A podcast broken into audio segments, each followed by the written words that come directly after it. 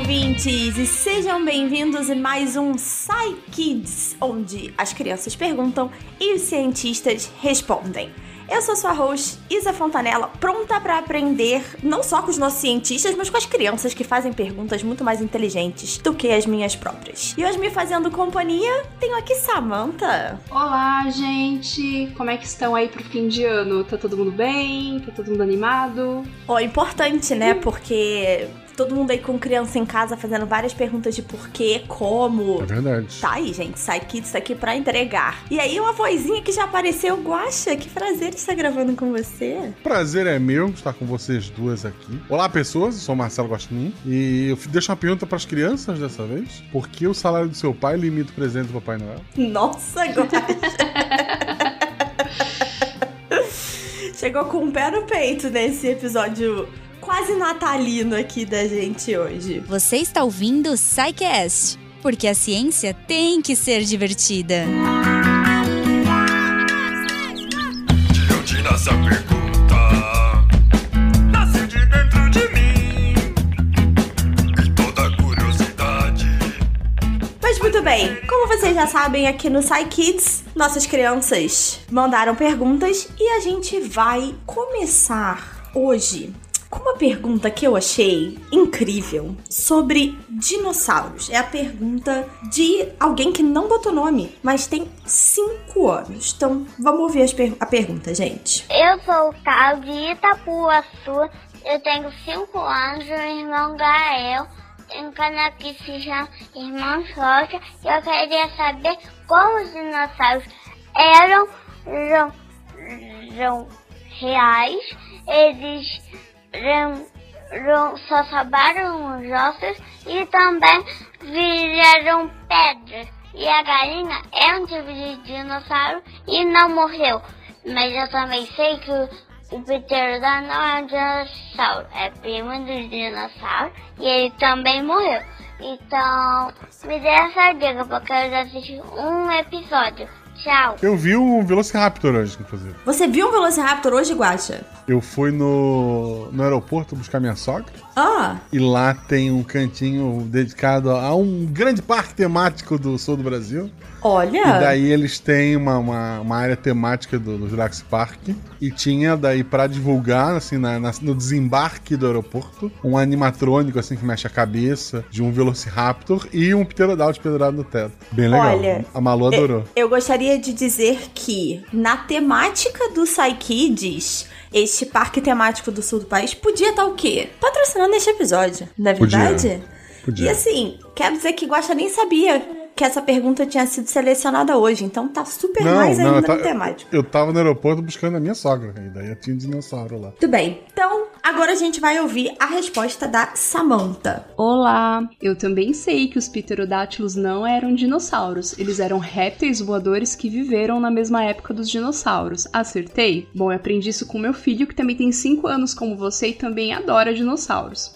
Mas vamos falar sobre os fósseis? Bom, para um bichinho virar fóssil, ele precisa morrer num lugar muito específico. Ele precisa morrer num lugar que é um fundo de, de um rio ou uma área onde ocorre alagamento, um local onde devagarzinho vai, vai chegar lama, é, areia e vai cobrindo bem devagarzinho o corpinho lá do bichinho que morreu, aqui no caso do dinossauro. Então vai cobrindo bem devagarzinho, cobrindo, cobrindo, e com o tempo ele fica completamente coberto, mais camadas ficam por cima dele e aquilo tudo fica bem apertado, bem compactado, né? Dos ossos, então, acabam virando é, rocha com o passar de milhões e milhões de anos. Então ele precisa morrer num lugar muito específico, precisa ter essa coincidência. O mais comum era não virar fóssil, porque os dinossauros andaram por aí por mais de 100 milhões de anos. E alguns tiveram essa sorte de virar fóssil e outros não. E é até por essa razão que a gente encontra fósseis em alguns lugares, por exemplo, nos Estados Unidos, no Canadá, na China, tem muitos, foram encontrados muitos fósseis de dinossauro. Mas tem outros países, por exemplo, é Suriname, Senegal, que não foram encontrados nenhum, fó nenhum fóssil.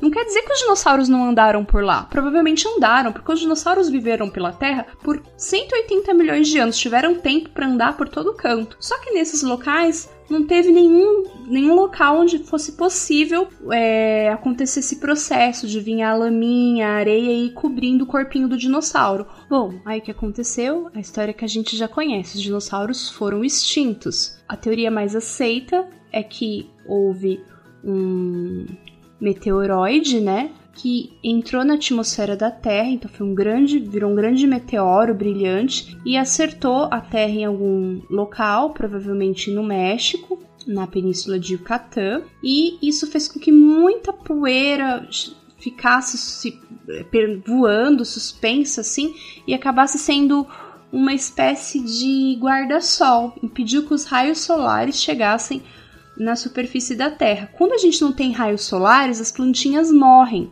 Sem as plantinhas, os animais herbívoros acabaram morrendo, e sem os animais herbívoros, né, os dinossauros herbívoros, os dinossauros carnívoros também morreram. Só que não morreram todos, né? Alguns animaizinhos ali foram se adaptando às novas condições que o planeta oferecia. Então, alguns foram se adaptando e, com o passar de milhões e milhões de anos, deram a origem à linhagem das aves que nós temos hoje, como por exemplo a galinha, que são descendentes dos dinossauros. Então, a galinha e outros, outras aves só existem por quê? Porque não foram todos, todos, todos os dinossauros que morreram. Alguns conseguiram se adaptar às condições difíceis aí que o planeta teve depois da chegada desse grande meteoro. Bom, espero ter respondido a sua pergunta. Se você tiver mais dúvidas, pergunte, pergunte pra gente, pergunte pro papai, pergunte pra mamãe, pergunte pra todo mundo.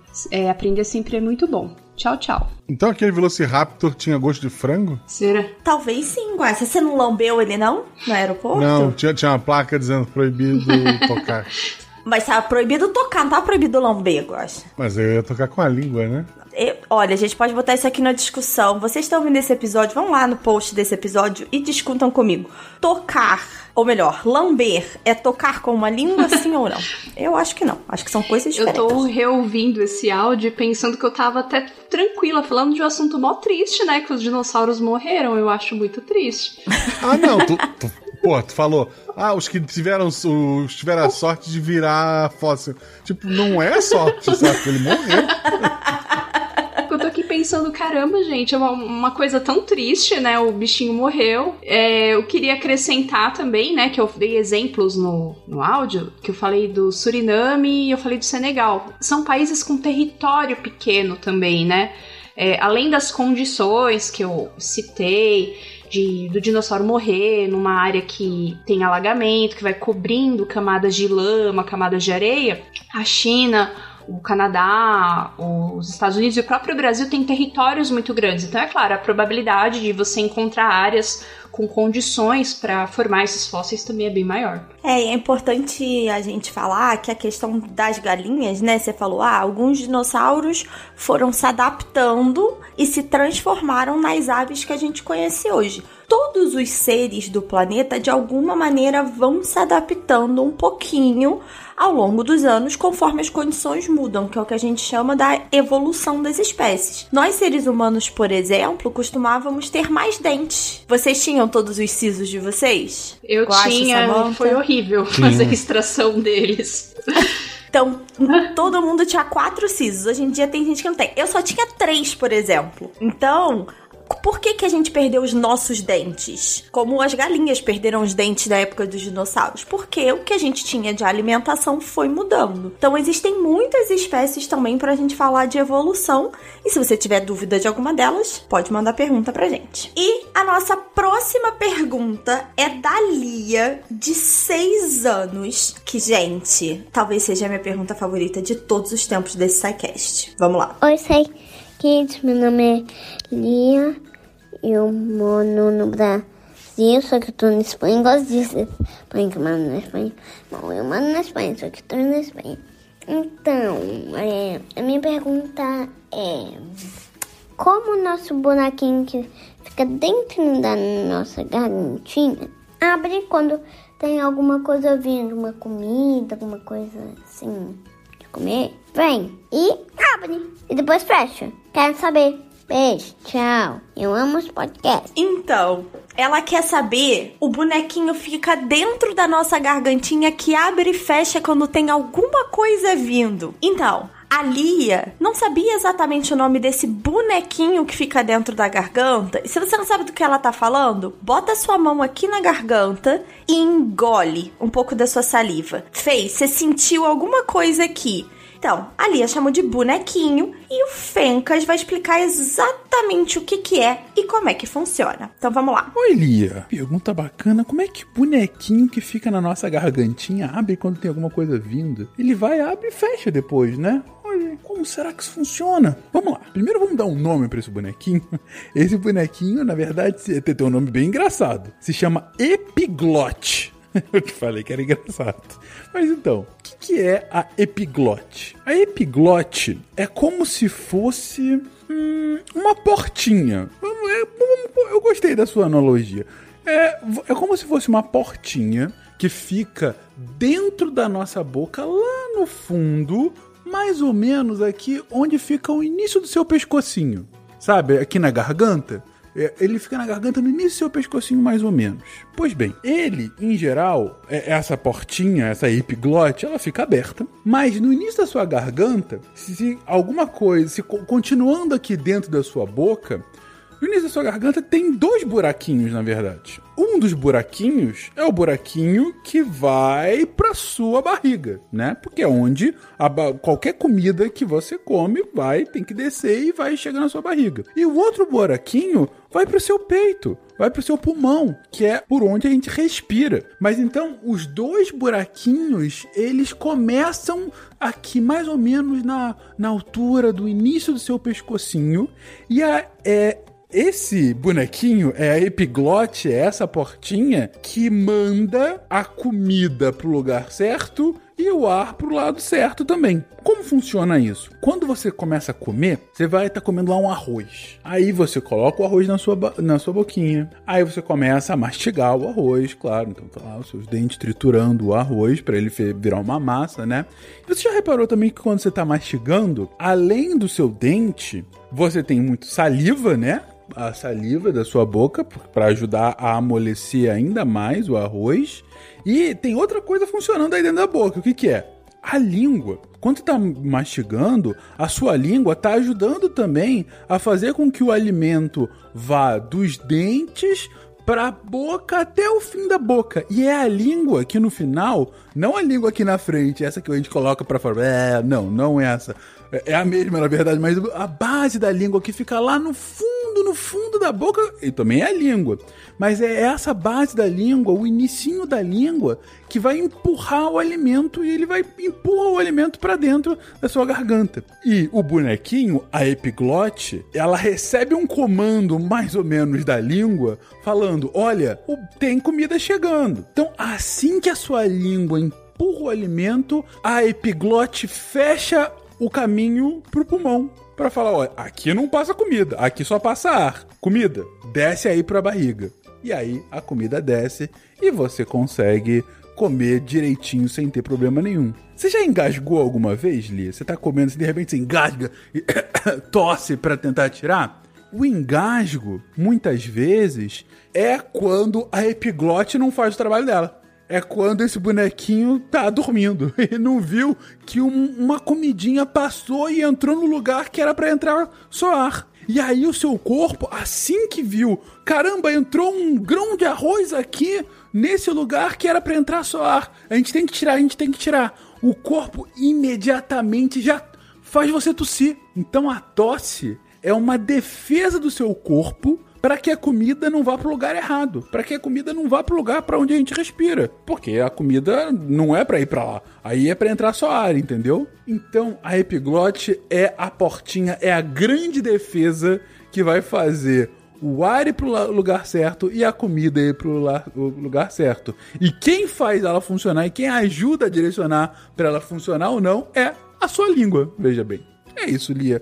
Continue curiosa e continue aqui ouvindo a gente e fazendo essas perguntas maravilhosas. Um beijo pra você. Muito bem. Então, o bonequinho que a Lia chama, na verdade, é a epiglote. Guaxa, qual foi a pior coisa, a pior comida com que você já engasgou? Ah, Pequi O que, que é pequi, Gacha? é uma, uma fruta do é, Goiânia que ela tem. é- é- ela tenta avisar as pessoas que não é pra comer, porque a semente dela tem espinhos, inclusive. Mas as, as pessoas tentam. Mas é só pra roer, guacha. O piqui a gente rói. É, não, foi. Eu tava.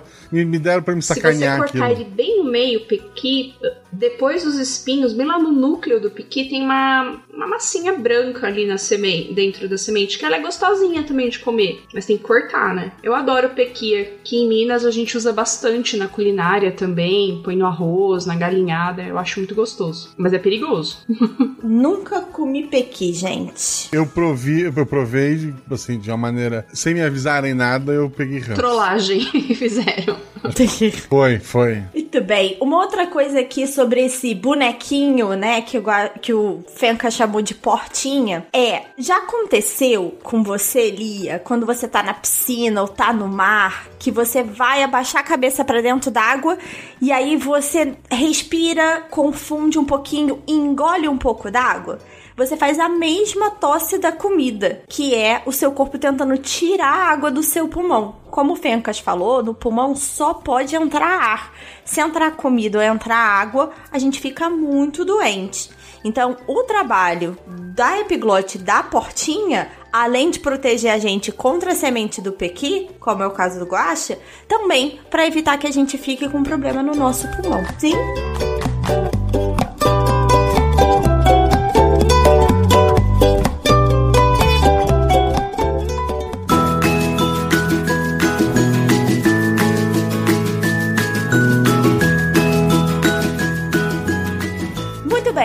Continuando aqui com as nossas perguntas, o Rafael, de 6 anos, faz uma pergunta muito relevante que vocês vão querer ouvir. É mais um daqueles raciocínios incríveis de criança, gente. Oi, meu nome é Rafael, sou, eu sou do Canadá e eu quero saber como que eu peguei um, um cérebro da minha mamãe quando ela não tem tipo um, um extra cérebro.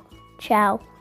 E eu tenho seis anos. Rafael do Canadá, já que figurinha carimbada dos nossos Kids, quer saber como é que ele pegou um cérebro da mamãe quando ela não tinha um cérebro extra. E nossa Samantha respondeu. Rafael, eu achei sua pergunta muito legal. E eu vou imaginar que a sua pergunta tem a ver com você ser parecidinho com a sua mãe. É, sua mãe deve ser muito inteligente e você puxou isso dela, não é? Talvez alguém olhou pra você e disse: Nossa, mas o Rafael é um menino que pegou o cérebro da mãe. A sua mamãe ela é muito inteligente, mas não quer dizer que ela tem dois cérebros. O que acontece é que algumas de nossas características são herdadas dos nossos pais biológicos. E isso se chama genética. A genética explica a cor de sua pele, de seus olhos, sua altura e outras características físicas que te fazem parecido com seus familiares. Mas a genética não explica tudo, ainda mais quando estamos falando de algo tão fascinante como o comportamento ou o raciocínio. Nós aprendemos copiando, vendo como nossos pais, avós e outras pessoas que cuidam da gente se comportam.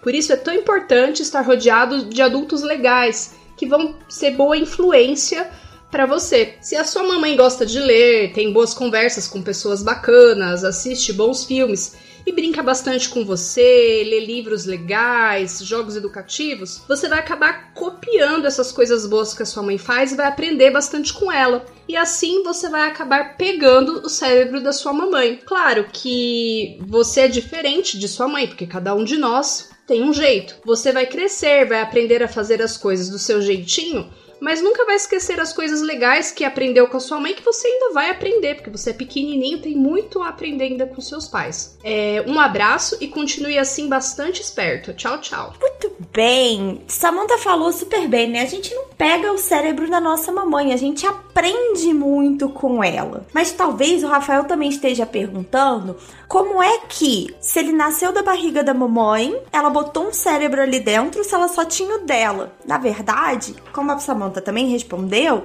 a gente herda a genética, que são genes, uns pedacinhos pequenininhos que ficam dentro da célula, que quando a gente tá na barriga da nossa mamãe, essas células vão multiplicando e vão construindo os nossos órgãos. Então a sua mamãe não, você não pegou um cérebro dela, ela te ajudou a construir um cérebro todo seu.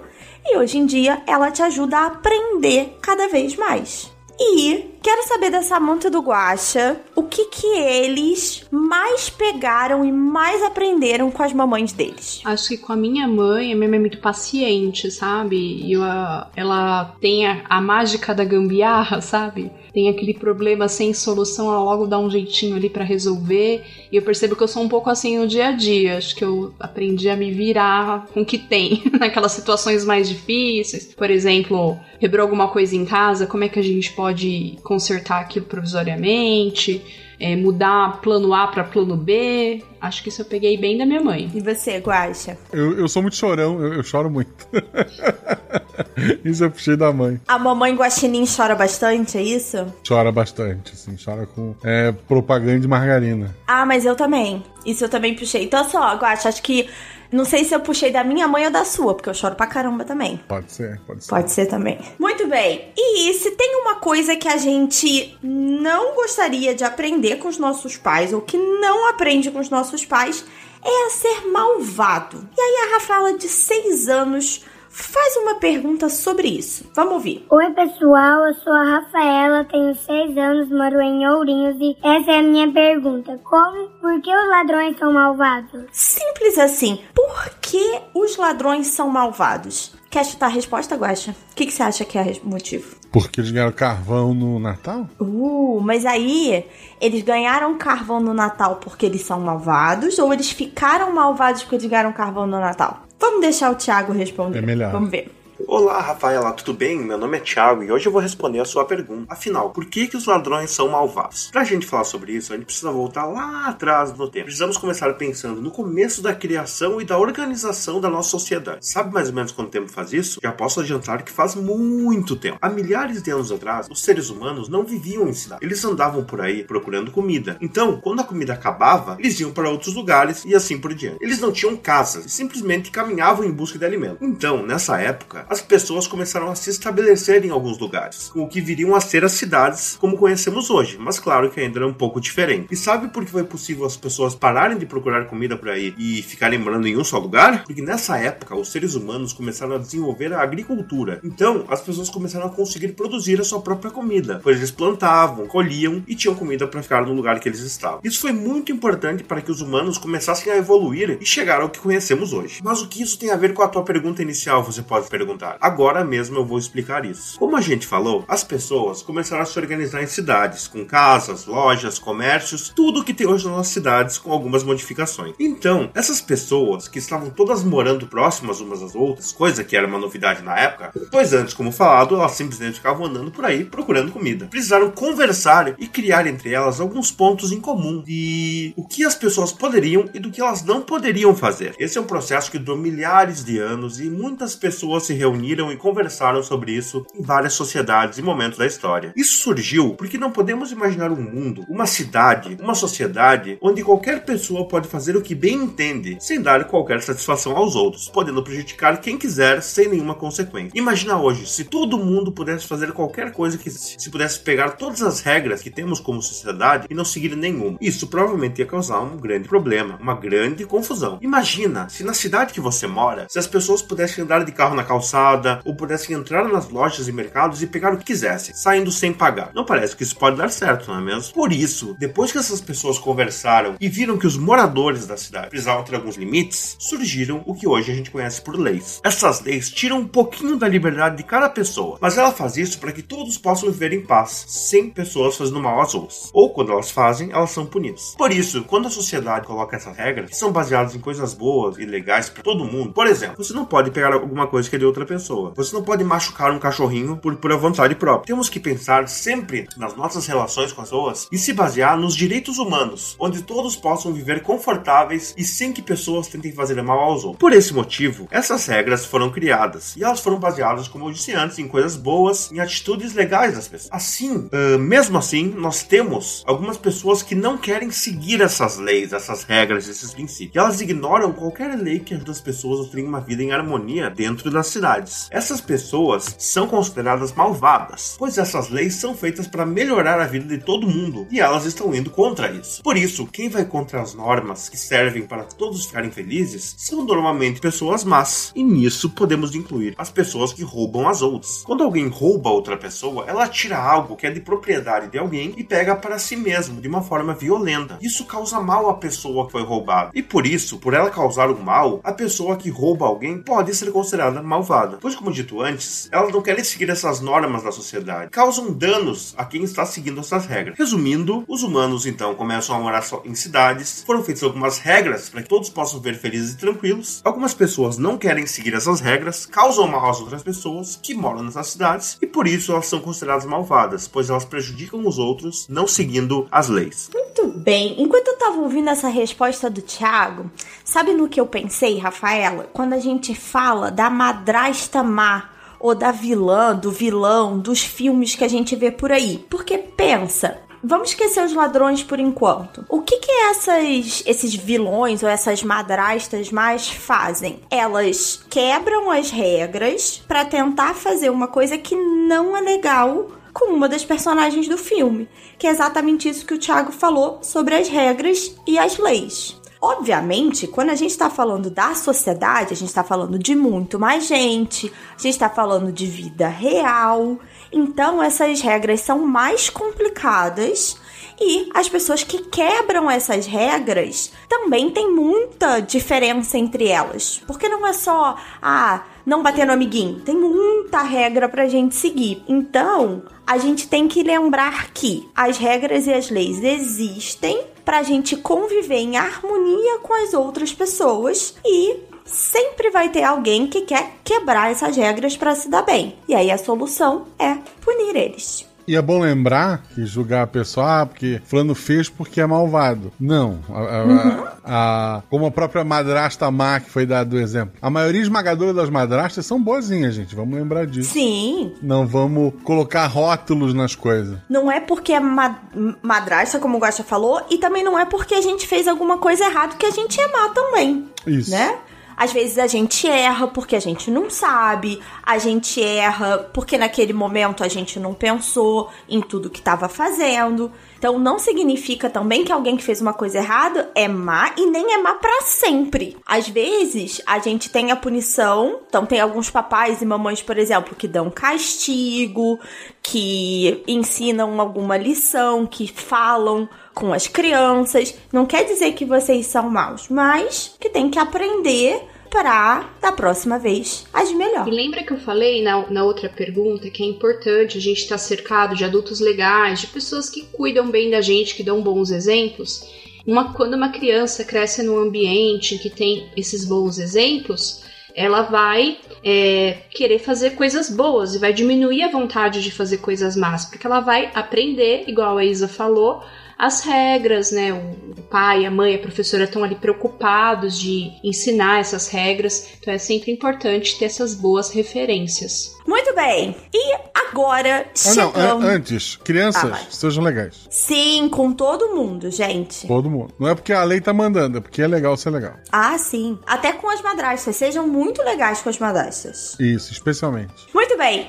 E chegando agora na última pergunta desse episódio, pergunta do Augusto de 9 anos. Eu nem sabia que isso acontecia, gente, mas vamos lá. Oi, eu sou o Augusto, moro em Curitiba, tenho 9 anos. Eu queria perguntar, por que que quando tá no frio, assim, tipo no inverno, leva choque? choque? Não leva choque quando tá frio, mas tudo bem. Mas faz frio no Rio de Janeiro. Olha, pra carioca, baixou dos 20 graus, tá frio. Então, sim. É, mas na resposta vai ter uma, um acréscimo que você vai ver por que, que você não toma choque aí no Rio. Então, olha, mais ainda, eu não sabia que existia porque depende de onde a gente mora. É isso, então. Vamos descobrir. Olá, Augusto. Obrigada pela sua pergunta. Eu também costumo levar alguns choquinhos quando o tempo está muito frio.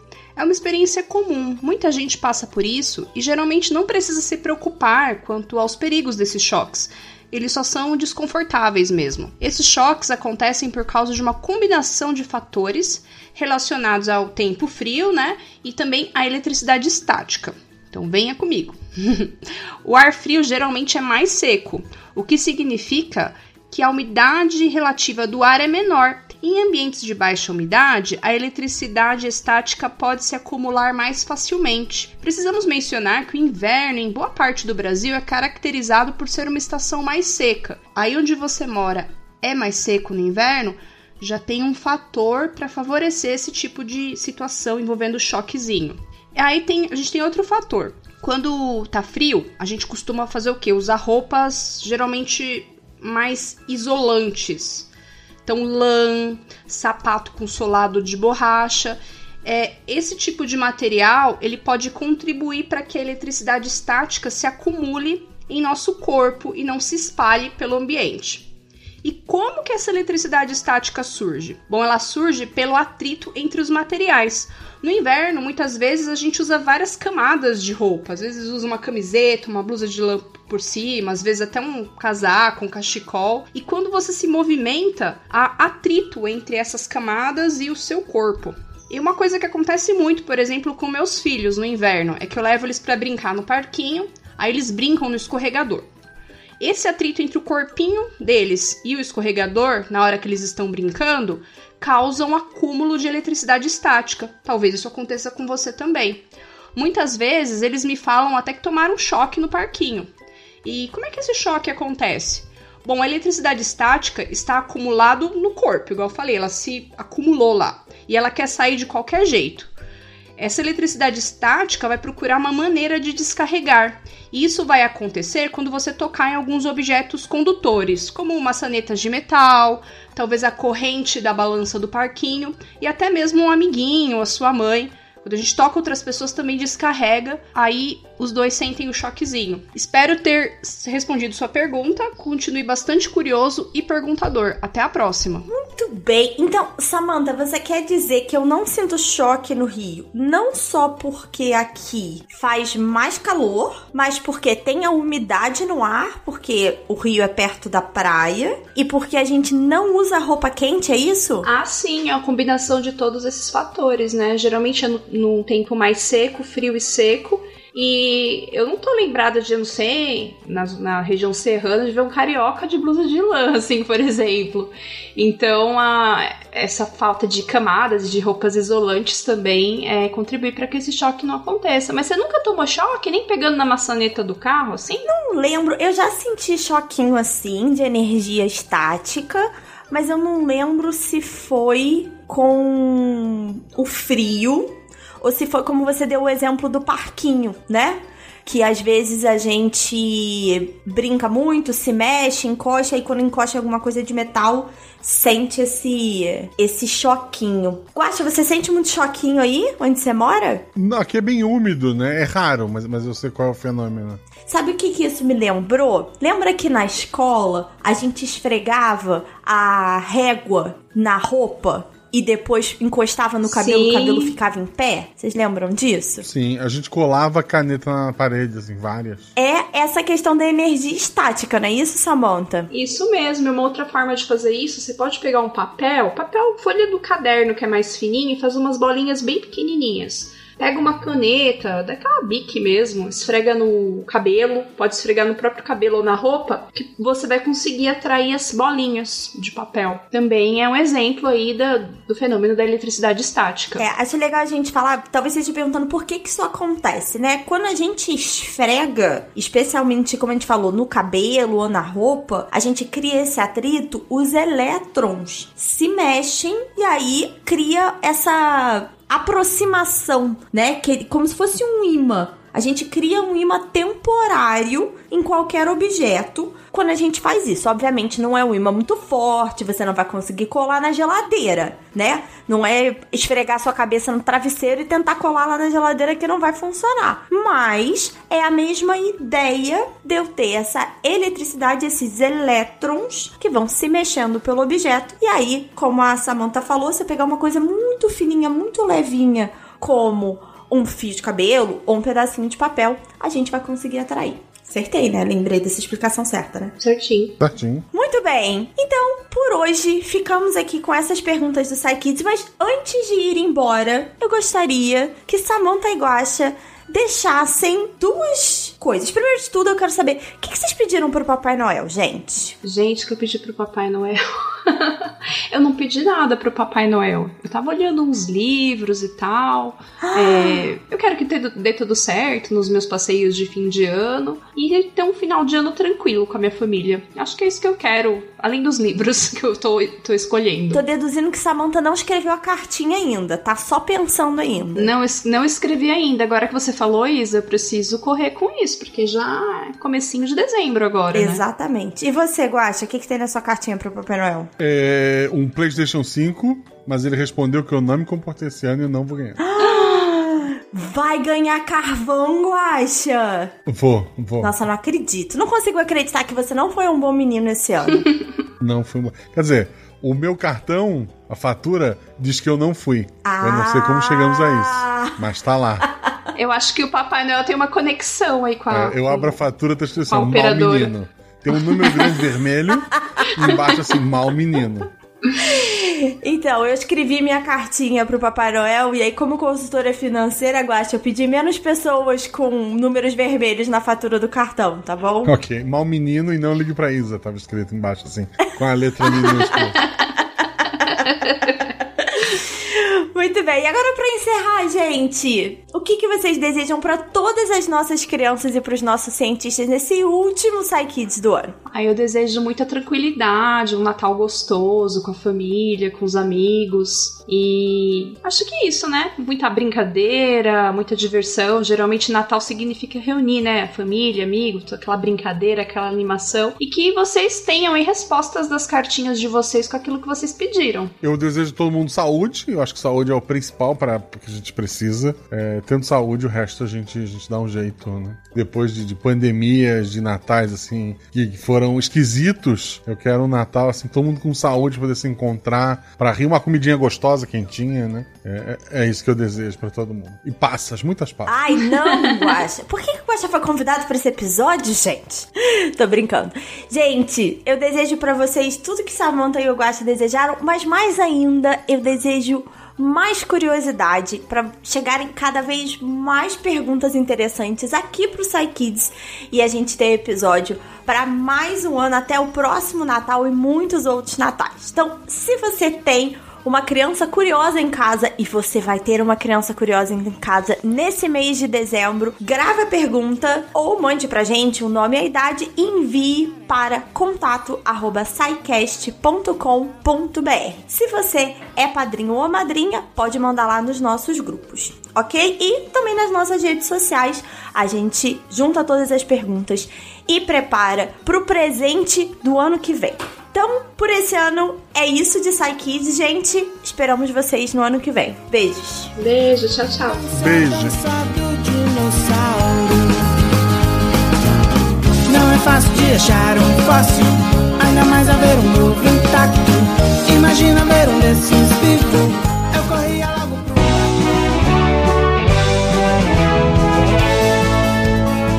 Chegamos na sessão de recadinhos do SciCast. Eu sou a Jujuba, passando aqui só para avisar que se você ouvinte quiser ajudar o projeto a continuar divulgando ciência de forma divertida, você pode através do PicPay, Padrim ou Patreon. Além do SciCast, você ajuda a manter outros projetos da casa e a manter o site também, com a nossa produção diária de textos incríveis. Caso você ainda não tenha visto, a gente editou o patronato para esse ano. Temos novidades bem legais esperando por vocês. Os nossos lindos patronos que apoiam e amam o projeto tanto quanto a gente. Os links vão estar aí no post. Fora isso, se você quiser entrar em contato com a gente para dúvidas, sugestões ou, enfim, recadinhos quaisquer, é só mandar e-mail para contato@scicast.com Por hoje é só e eu encontro vocês na semana que vem.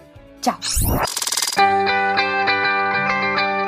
Atenção para o informe semanal dos textos da semana. Segunda-feira, texto do Pedro Henrique sobre tecnologia, a guerra cibernética, IA, sistemas de espionagem e grupos de hacker, explorando esses temas de bem atuais, né, bem modernos, de guerra cibernética, como que entra a questão de hacker em toda essa questão é, internacional, da diplomacia internacional, investigação internacional, muito interessante. Vai lá conferir. E na quarta-feira, texto do João Paulo Ferreira, São José do Rio Preto e como a cultura faz sua vida melhorar. O João Paulo sempre traz esses textos dessas viagens que ele faz, essas viagens, inclusive menos convencionais.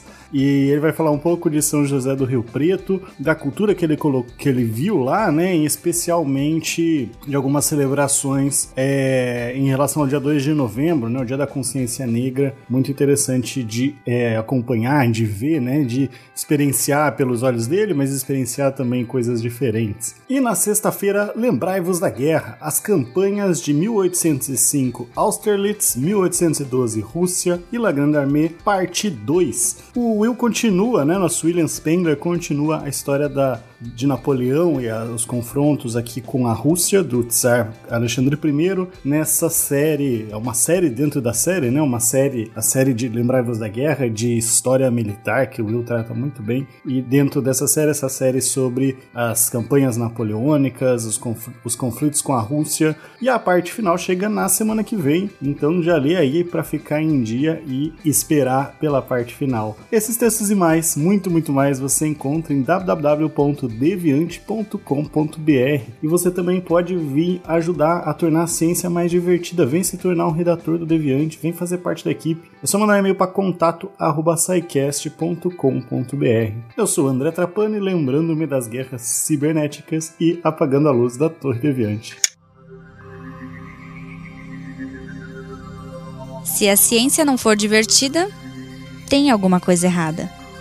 Tem que ser divertida. A coisa mais divertida que tem é a ciência.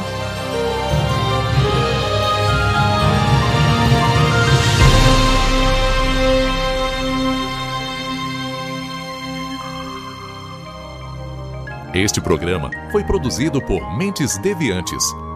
deviante.com.br Este programa foi editado por Tapcast. Edições e Produções de Podcast.